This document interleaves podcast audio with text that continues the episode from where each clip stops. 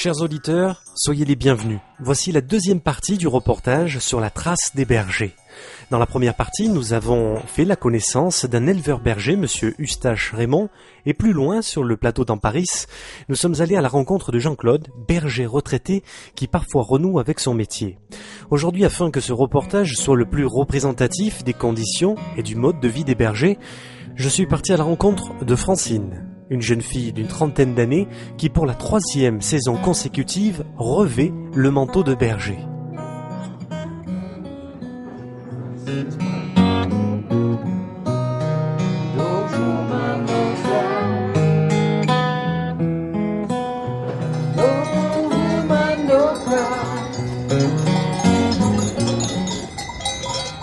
Et si nous suivions la trace des bergers et des bergères?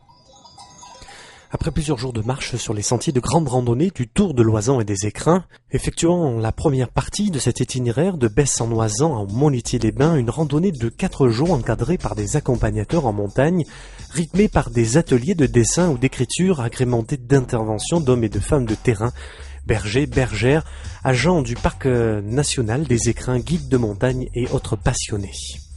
Cette trace des bergers aujourd'hui nous mène sur l'alpage d'une bergère, sur le plateau de l'Alpe de Villard d'Arène. Francine est bergère pour la troisième saison consécutive, âgée d'une trentaine d'années, un emploi saisonnier qu'elle a choisi pour plusieurs raisons. C'est dans l'intimité de sa cabane, à 2000 mètres d'altitude, autour d'une tisane, que j'installe un micro pour tenter de mieux comprendre ce mode de vie, ce choix. Donc tu disais que pour, euh, pour toi, euh, de, venir faire des saisons en tant que bergère, c'était... euh, c'était- Ouais, je disais que c'était essentiellement pour des raisons spirituelles que que je m'étais retrouvée comme ça, bergère. C'était aucune préparation particulière, pas. C'était, je pense, une occasion de mettre en pratique plein de théories en fait. Tu vois, enfin des théories. Alors je sais pas si toi tu classes ça dans le spirituel, mais par exemple euh, suivre son intuition, euh, euh, entrer bien sûr en contact le plus possible avec avec avec tout quoi. Enfin, je me suis surprise à parler au brin d'herbe, enfin pas parler à voix haute tout ça, mais vraiment et à ressentir, à ressentir vraiment des du contact, de la, de la ouais vraiment. euh, de la communication Ouais. avec euh, l'environnement que tu, Ouais. que tu traversais, où tu étais. Ouais, communication, euh, fusion, en fait. Ouais, fusion. Et, et c'est ça, quand, dans les moments où tu le ressens, ben, c'est super fort et tout, tout, tout paraît simple et beau et lumineux. Et malheureusement, c'est pas un état, enfin, pour moi, c'est pas encore un état permanent, quoi. Donc, euh, les autres moments, euh, C'est une paix intérieure? ouais, ouais. Francine, aussi après, quand tu redescends dans la vallée, tu arrives à garder ce, ce- ce même état d'esprit? C'est en tout cas c'est vraiment euh, s'il y a une chose qui m'importe dans l'existence c'est d'arriver à garder cette chose là d'arriver c'est vraiment le plus important pour moi donc euh, j'y arrive pas en permanence mais ouais j'y arrive. En tout cas j'y aspire. Tout le temps quoi. C'est vraiment la chose importante. Et euh, est-ce que les bêtes sont si importantes que ça finalement? Enfin c'est un peu drôle de dire ça mais Est-ce que ce serait pas un, pré- un prétexte? Je pense que c'est vraiment un prétexte, en fait. C'est l'occasion de pouvoir être là et de pouvoir vivre cette expérience-là, en fait. Ceci dit, bon, si, il y a quand même les images du troupeau, c'est, c'est, ouah, c'est, ça peut être très, très, très, très euh, inspirant, disons. Enfin, mais bon, Donc là, c'est une tisane euh, de tilleul. de tilleul. Naturelle. ramassé par mon papa en Alsace. En Alsace? Oui. Ah, Ton papa alsacien. Non, mes parents sont pas alsaciens, mais j'ai grandi là-bas. Et parce qu'ils sont profs et ils ont été mutés là-bas. Mes deux parents sont profs, ils ont été mutés là-bas euh, au tout début de leur carrière. Mon père est du Midi et ma maman, elle est née à Misoin. Enfin, elle est peut-être pas née à Misoin, mais elle est de Misoin. Et moi, depuis toujours, je me sens Quand on me demande d'où tu es, je suis de Misoin, de Loisan. Loisan, c'est. Ta patrie. ouais, vraiment. Quand on dit les habitants, les habitants de Misoin, c'est Les habitants de Misoin, les Misoinais et les Misoinaises. les Misoinaises. ouais. Il n'y a plus tellement la vie euh, communautaire qu'il pouvait y avoir avant, parce qu'on n'a plus besoin les uns des autres. Chacun est, chacun est relativement autonome et indépendant. Donc, euh, mais ceci dit, en cas de nécessité, euh, n'importe lequel des voisins est toujours là, prêt à. À donner un coup Ah ouais, ouais, ouais, vraiment. Ça reste quand même euh, a- très privilégié. Il y a comme- quand même ce côté encore qui, Ouais. qui, qui existe, quoi. Ouais, c'est très très privilégié comme, euh, comme lieu de vie. Proche de la nature quand même. On est loin des moutons, hein.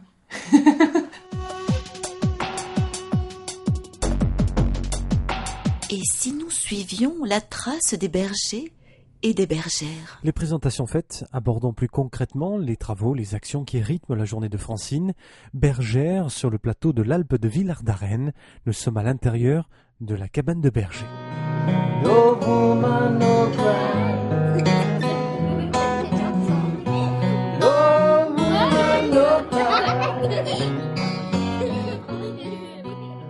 La vie de bergère en altitude, Oui.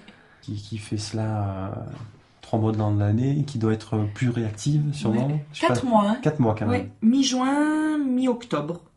En fonction de la météo. À la fin, c'est en fonction de la météo. Ouais, les, les chutes de neige, Ouais, les, si- les- froid. Si vraiment. Encore le froid, ça va, mais si vraiment il neige très fort euh, fin septembre, bon ben ça va, on s'arrête. Hein.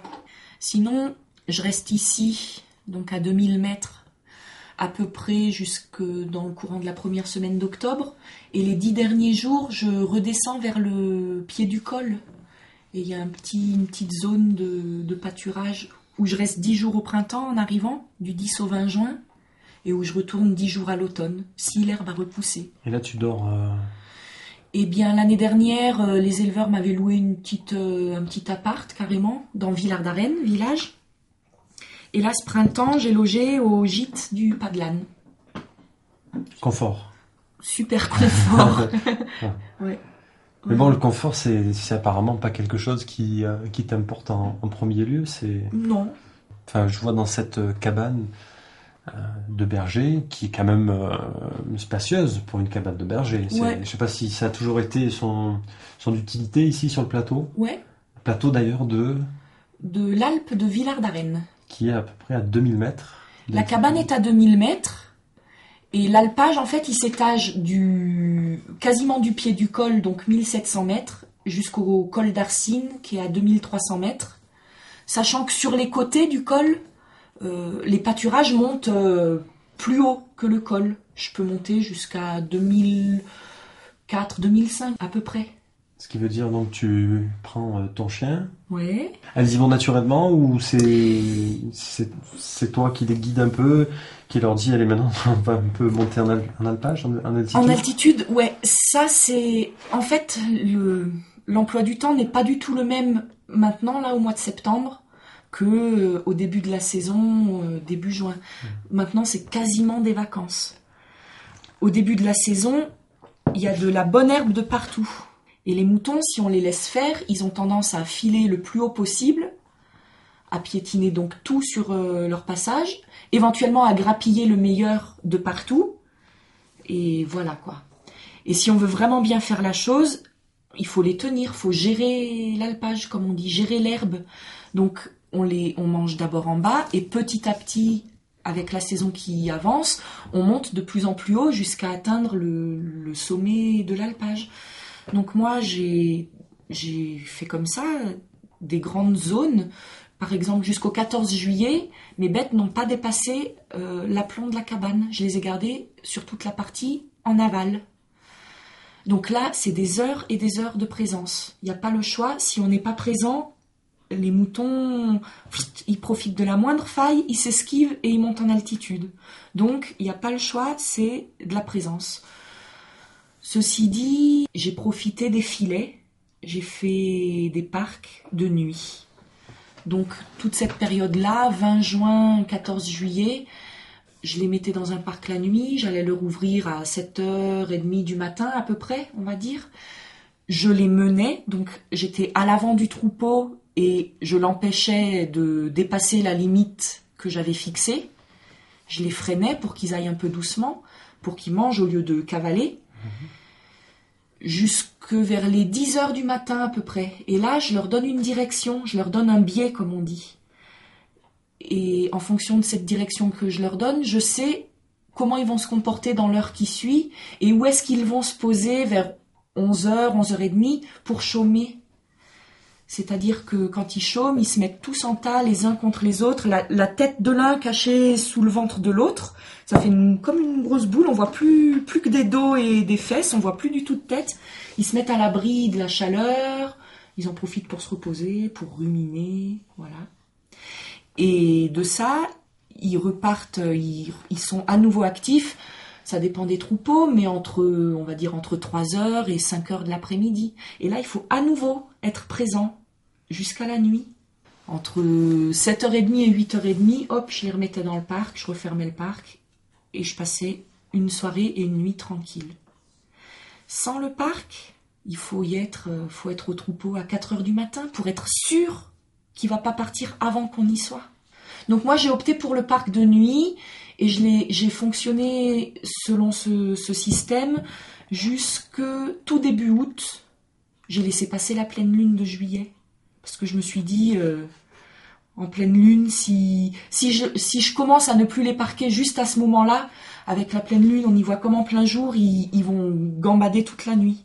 Donc j'ai laissé passer la pleine lune et à par- partir de début août le 3 ou 4 je me rappelle plus je les ai plus parqués la nuit parce que on était arrivé plus ou moins jusqu'au sommet de l'alpage, donc tu vois, il y avait, moins de risques, même si quand j'arrivais, ils étaient déjà partis depuis une heure le matin, il n'y avait pas de problème, puisque ils pouvaient, je euh, dans, le, dans le planning, c'était, ça y est, c'était permis d'aller jusqu'en haut, quoi.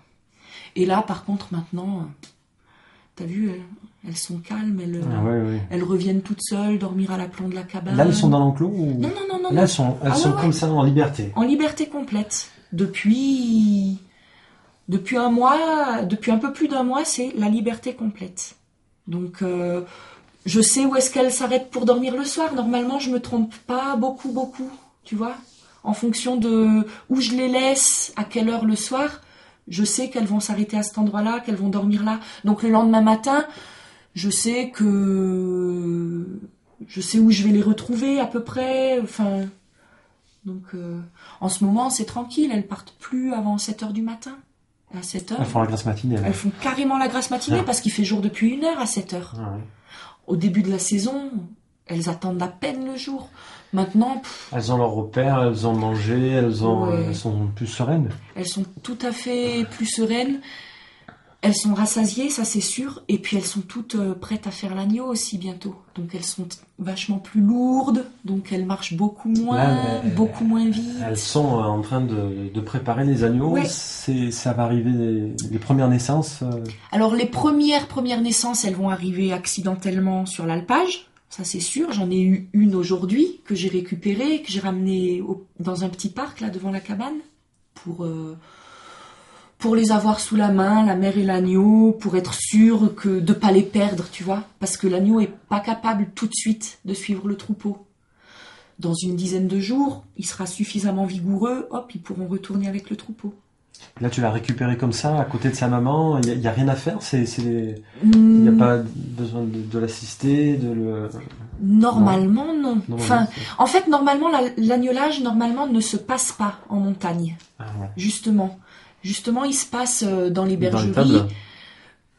parce que, parce que si, quand euh, 1000 brebis qui agnellent euh, toutes dans un mois d'intervalle, il y a beaucoup d'interventions à faire. Euh, non seulement parfois aider la mère à mettre bas son petit, ça, ça se passe pas toujours bien tout seul. Et puis même, il y a des mères qui sont pas très maternelles, donc qui vont pas accepter leur petit, elles vont à peine le regarder, elles vont l'abandonner. Donc si tu es là, tu peux la forcer à le, à le garder. Tu la mets dans un tout petit enclos euh, particulier, elle et son agneau. Du coup, elle va le renifler, elle va le sentir, elle va le reconnaître. Et puis, hop, ça va, Ça va faire. ça va faire. Que si t'es pas là pour faire ça, si ça se passe en pleine montagne, ça c'est un agneau de perdu. La mère, elle l'abandonne, elle a pas trop l'instinct maternel, et hop, elle, elle le laisse sur place et elle suit le troupeau. Vous, vous l'aidez aussi à, à rentrer en lien avec, euh, avec son, son agneau, finalement? Oui, pour les cas où ça se passe pas tout seul. Maintenant, la majorité des cas, quand même, ça c'est inné, c'est naturel. C'est dans, dans les gènes. Ouais. Après, il peut arriver qu'un agneau meure et que la mère ait beaucoup de lait et qu'à côté d'elle, il y ait une brebis qui fasse trois agneaux et qu'elle ait pas beaucoup de lait. Donc, on prend un agneau de celle qu'on a fait trois, on le frotte avec la dépouille de celui qui est mort pour qu'il prenne son odeur et hop, on le fait adopter par la maman qui vient de perdre son agneau et qui a beaucoup de lait. Enfin, c'est toute une... Je te parle de choses que j'ai jamais fait. hein. C'est, ça devient un rituel presque là. C'est, enfin, c'est une, une période euh, où les éleveurs ils se reposent pas du tout. C'est jour et nuit et ils surveillent. Quoi. Il faut être présent pour parer à, à toute éventualité pour perdre le moins d'agneaux possible. Et donc ça, c'est censé ne pas se faire à la montagne, parce que évidemment, on peut pas surveiller comme non, ça. pour des raisons de, de sécurité, d'hygiène, enfin bon, Ouais, euh, De pratique. euh,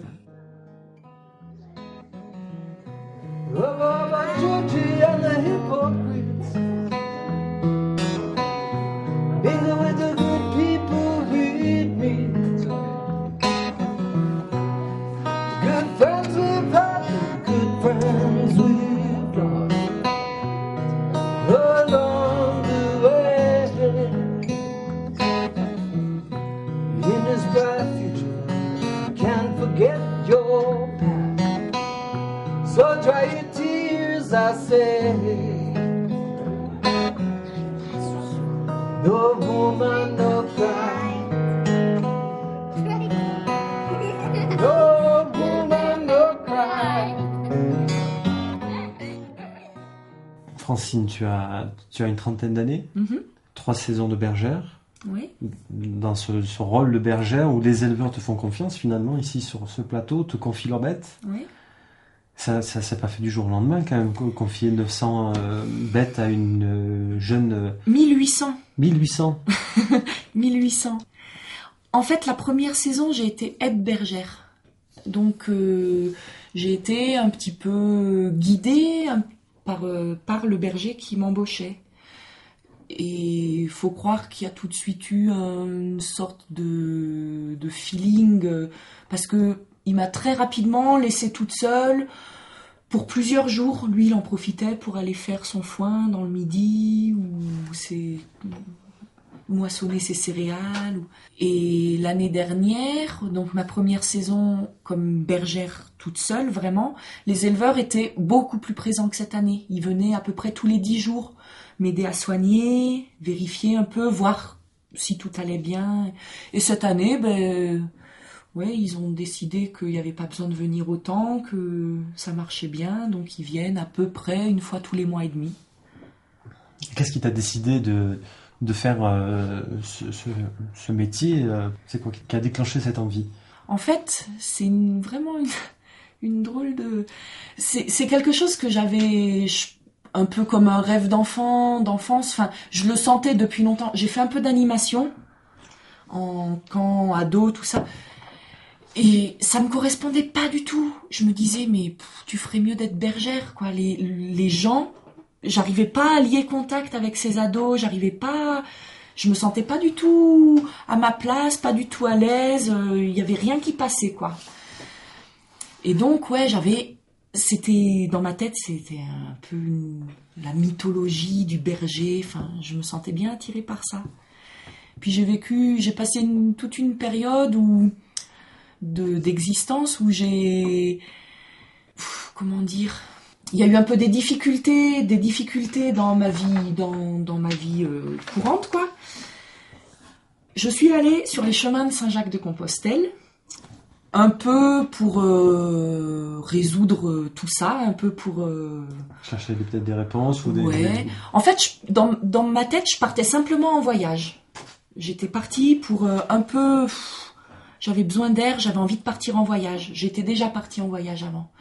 Et je commençais à, à réfléchir sur des, des voyages qui me faisaient envie, comme euh, le Maroc, la Turquie. Et j'avais toujours un mot qui me revenait dans la tête, Santiago, Santiago. Je me disais, mais c'est quoi ce Santiago? Qu'est-ce qu'on me veut là? Enfin, et je connaissais pas plus que ça, tu vois. Puis au bout d'un moment, ding, j'ai réalisé, je me suis dit, ouais, mais attends, Santiago, c'est là-bas, au, au bout de l'Espagne, c'est le chemin de Saint-Jacques-de-Compostelle. Bon, ben, arrête de réfléchir au reste, t'y arrives pas, c'est bon, t'y vas, tu pars. Et donc, je suis partie sur les chemins de Compostelle un peu, je l'ai pas décidé, en fait. J'ai l'impression de ne pas l'avoir décidé. Et c'est en rentrant de, de ce périple plus que pèlerinage, parce que je partais pas quand même tellement pour l'aspect pèlerinage religieux, pas trop, tu vois. Même si après, bien entendu, j'ai été happée par le par, par ce qui se passe sur ce chemin. Et, c'est en rentrant, le berger de ma vallée, il est venu me voir, il me dit ouais, écoute, j'ai pensé à toi, on me subventionne pour euh, un aide-berger, je, je pense que ça te plairait bien, tu viens J'ai même pas réfléchi, j'ai dit ah ouais, super, j'y vais quoi. Et voilà, c'est donc rien de prévu, rien de réfléchi, rien de juste un enchaînement de choses qui a fait que j'en suis arrivée là, en fait. Tout simplement. Tout simplement. Et j'essaye de mener ma vie comme ça, le plus possible. Avec des, ouais, des moments où ça marche bien, et puis d'autres où je me laisse reprendre par, euh, comme je te disais tout à l'heure, par, euh, bah voilà, par le rythme un peu plus euh, effréné, un peu plus raisonnable, un peu plus, un peu plus classique, quoi. Sécurité aussi. Ouais, sécurité aussi. Ouais. Bon, j'ai pas trop peur, hein, ça va. j'ai pas, je suis pas effrayée par la vie. Et le reste de l'année, alors, tu fais quoi. Beaucoup, beaucoup de temps libre en fait. Euh, moi, pff, professionnellement parlant, euh, je m'en fiche quoi.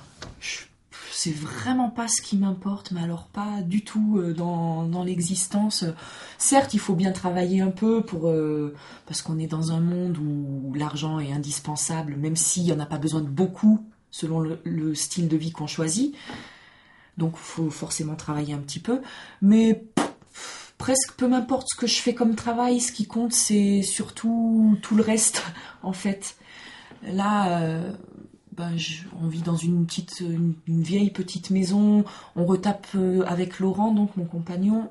On apprend à tout faire ce dont on a besoin. On a refait notre toit tout seul. Enfin, tu vois, on n'était pas charpentier. Ben, on a bien réfléchi, on s'y est mis et on y est arrivé. Euh, on se chauffe au bois, donc l'automne, on passe euh, 15 jours à faire du bois pour se chauffer. On fait un grand jardin, on mange nos légumes. Il y aurait d'autres techniques. On pourrait aller travailler, gagner bien d'argent, payer un charpentier qui vienne nous refaire notre toit. Nous, on préfère beaucoup moins travailler et avoir le temps de le faire nous-mêmes. C'est une façon... euh, Et on fait ça pour le maximum de choses possibles. Pour le maximum de choses possibles.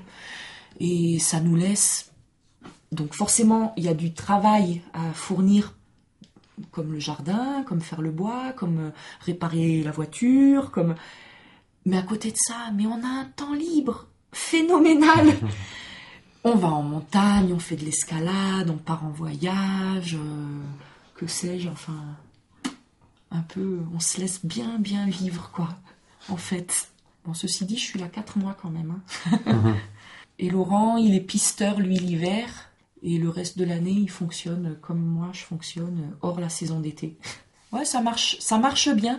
Quand j'ai commencé à, vivre comme ça, donc il y a dix ans, pff, je me disais, ouais, bon, tu viens de finir tes études, t'arrives à la montagne, tu vas te la jouer cool une année ou deux, comme ça, et puis, ben, faudra bien quand même t'y mettre un jour à, à quoi, ben, je sais pas, mais, tu vois, s'y mettre un peu, rentrer comme un peu dans un, un Ouais. schéma un peu plus normal, disons. Ouais. Puis finalement, une année après l'autre, le temps passe et sans qu'on s'en rende compte, et puis ça marche, c'est fonctionnel, c'est complètement fonctionnel. Je me prive de rien, je, enfin, ça marche tip top, en Mm. gagnant euh, pff, quatre misères quoi, d'argent enfin quatre misères. Je sais pas. Les déclarations d'impôts, elles sont dérisoires, quoi.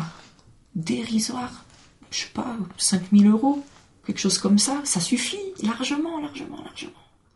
C'est euh, carrément magique, c'est génial. Moi, je trouve. Ça, ça veut dire aussi pas rentrer, euh, pas rentrer trop dans le, dans le système, dans la, dans la consommation. Ah oui, ça c'est sûr que c'est un. Ah oui, C'est un choix là. ah oui, ça c'est un choix. Ça me fait pas envie du tout. J'ai l'impression d'être un peu pas déconnecté, mais de pas de, pas subir justement la pression euh, commerciale, l'achat. Peut-être que la télé n'entre même pas chez toi finalement. Ah non, pas de télé, euh, non, non. L'électricité, pour tout te dire, ça fait deux mois. Ça fait sept ans qu'on habite dans cette maison, ça fait deux mois qu'on a l'électricité. Jusque-là, ben, ouais, ouais, un jour on mettra l'électricité, mais ouais, tu vois, tranquille. Bougie, lampe à pétrole, euh, c'était... Non, non, tout... mais moi ça me fait pas envie, mais du tout. Mhm. C'est vraiment... euh, aucune... euh, aucune Pourtant j'ai grandi dans une maison tout à fait...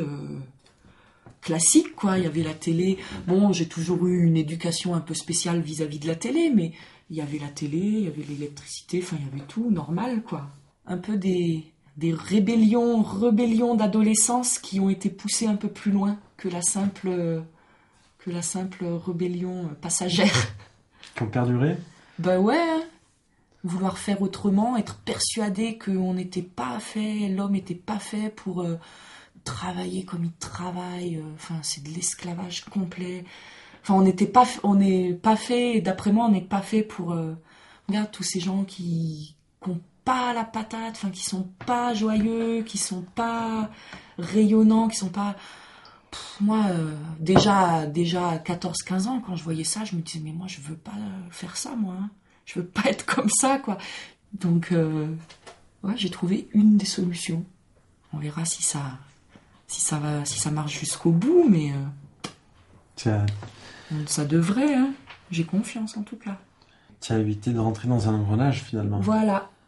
En fait, c'est ça le truc. C'est que je pense que si tu réalises trop tard tout ce genre de choses, ça doit être vachement plus difficile pour en sortir. Alors que si tu n'y rentres même pas, c'est vraiment facile, quoi.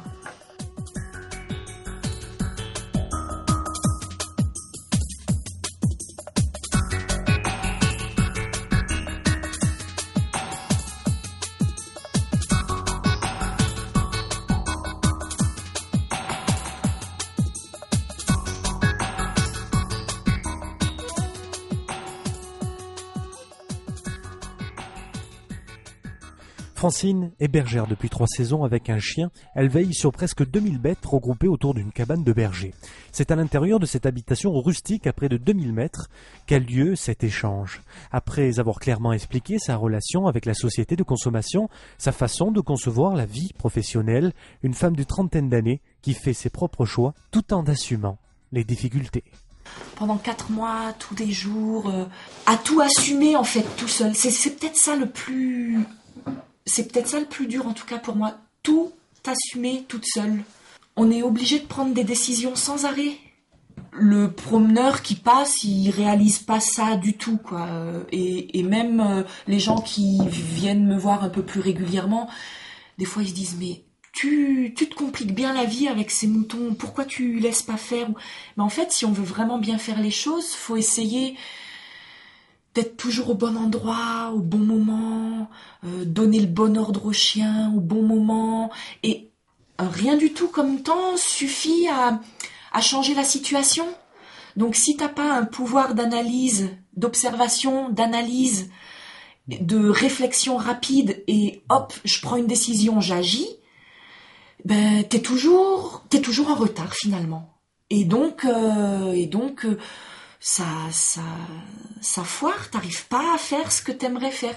Donc faut en tout cas en début de saison quand il y a vraiment à gérer les choses, faut vraiment être euh, attentif et l'esprit euh, clair et vif et Ouf. alors peut-être que j'en fais trop hein parce que Peut-être un peu perfectionniste aussi. Peut-être, ouais, peut-être que c'est un petit peu trop, mais, mais en tout cas, je le, moi, je le vis comme ça, même si je serais peut-être pas obligée, je le vis comme ça.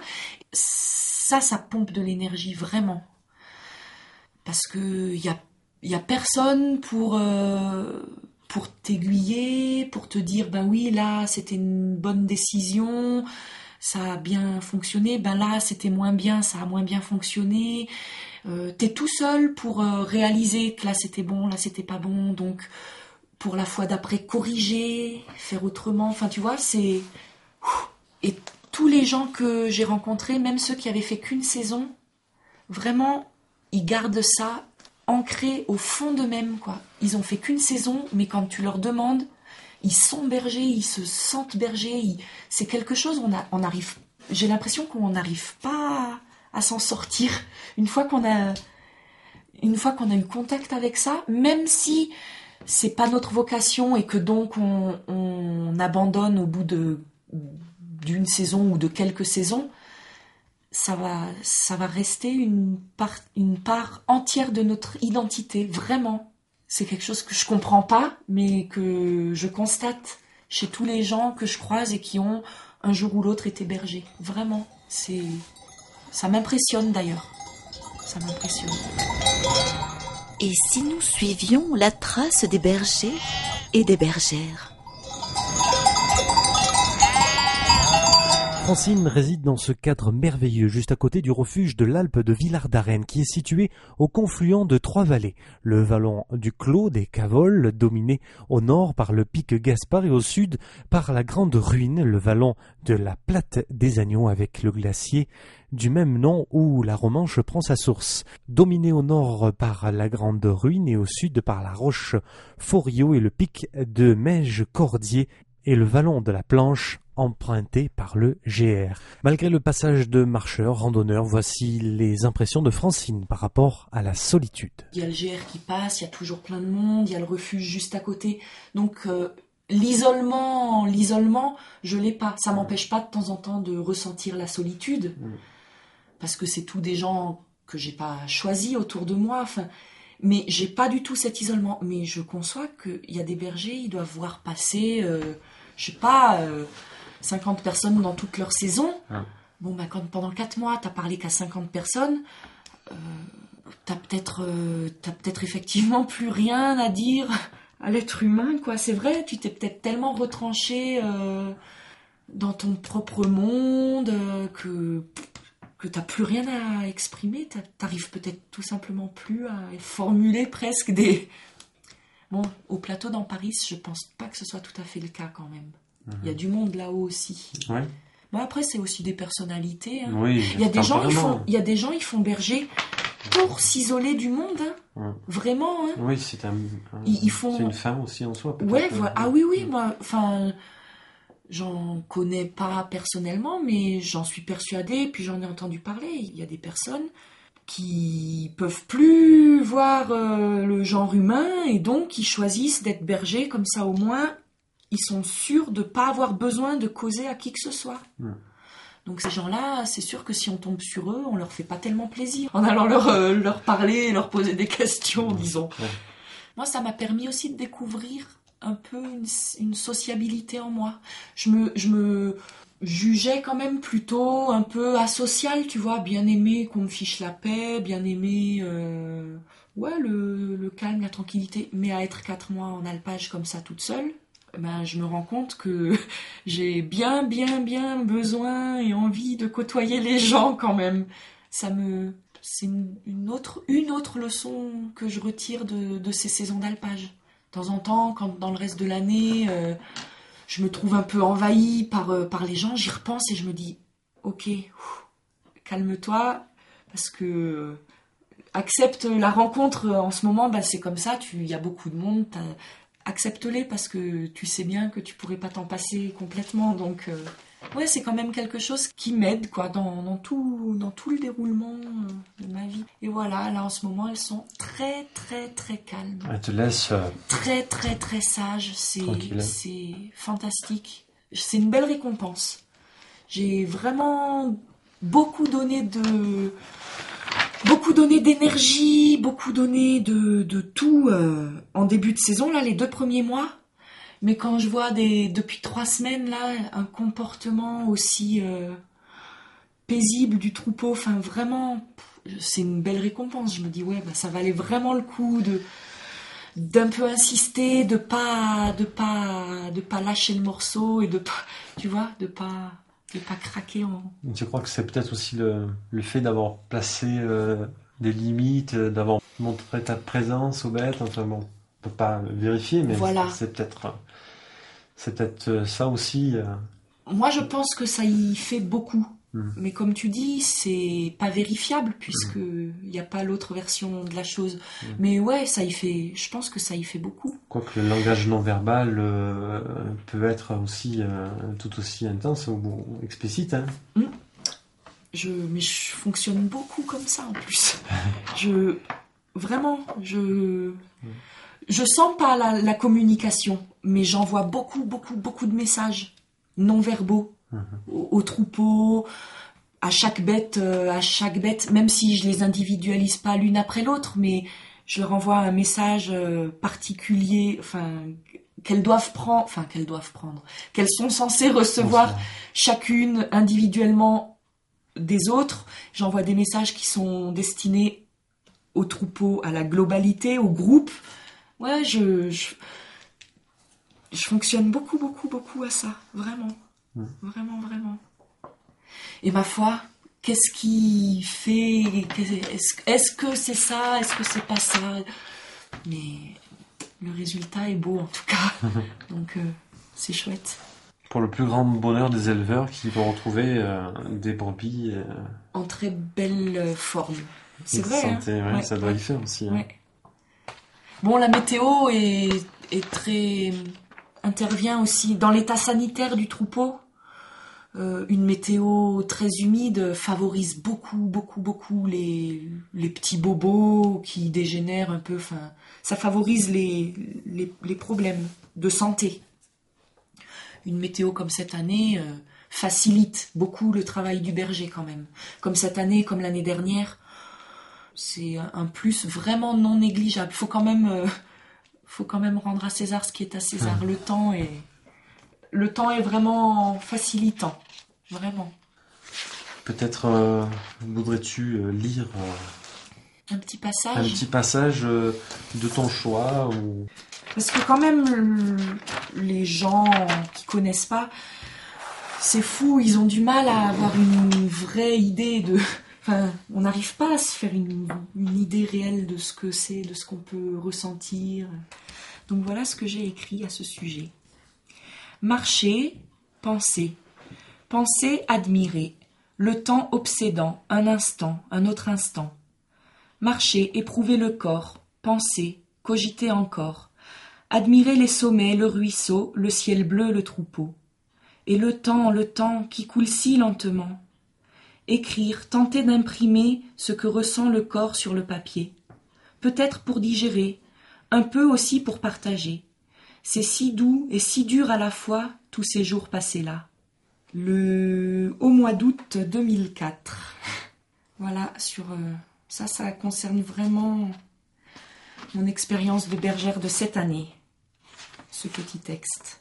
Et l'année dernière, j'étais dans un état un peu autre l'année dernière. C'était beaucoup plus facile pour moi. J'avais écrit des choses, dont un texte que je trouve joli.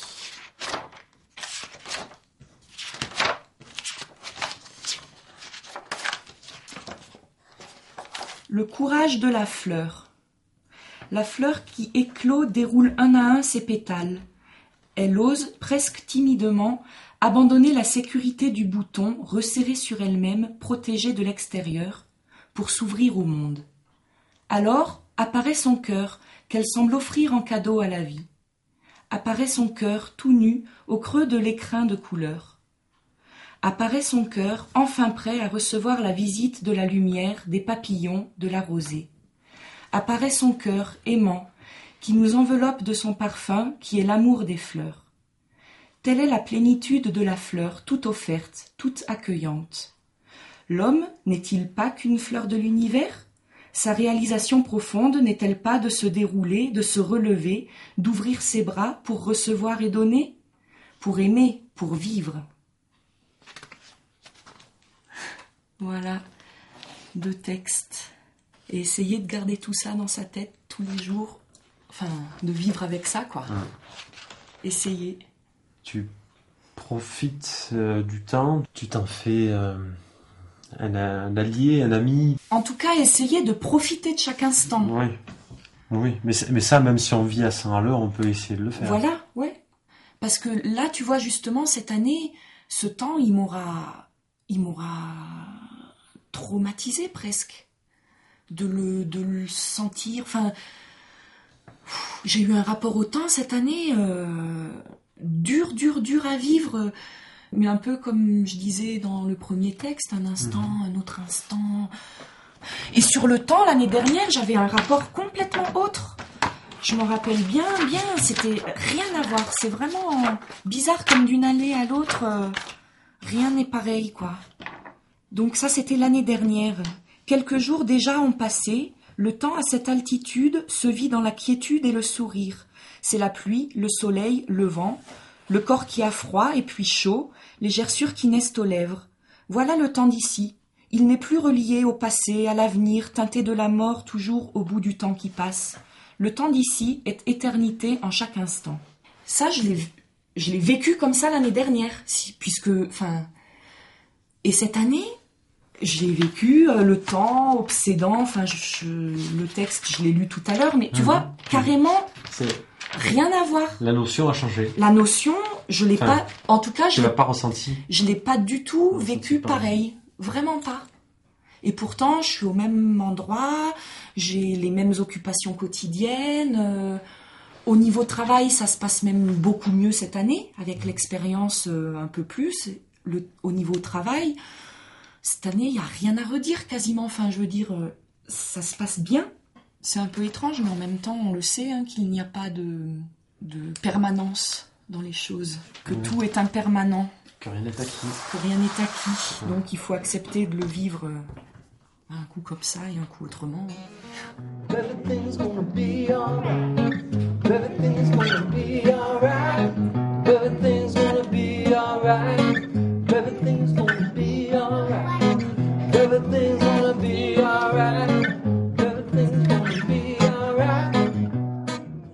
Remerciements à Francine, à Jim Capik, chanteur-guitariste, avec des extraits de la chanson No Woman, No Cry. No cry.